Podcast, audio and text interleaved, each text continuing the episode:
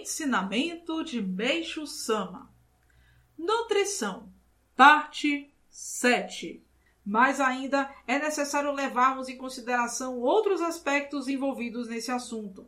Se os vegetais constituem a alimentação mais adequada para quem trabalha na lavoura, já não se dá o mesmo no que diz respeito àqueles cujas atividades são urbanas, uma vez que trabalham muito mais com a mente do que com o corpo.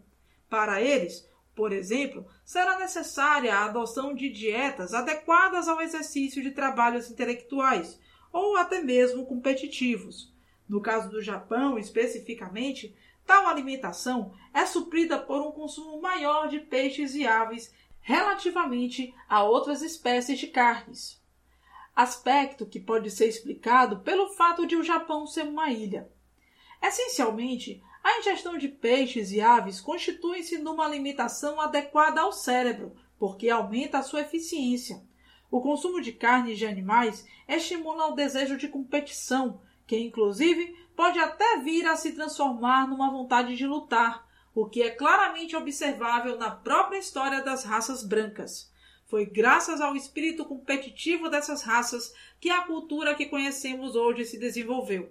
Por outro lado, esse mesmo espírito de luta tem dado margem a guerras intermináveis, mesmo que o número de conflitos bélicos entre países civilizados do Ocidente seja maior do que o no Oriente.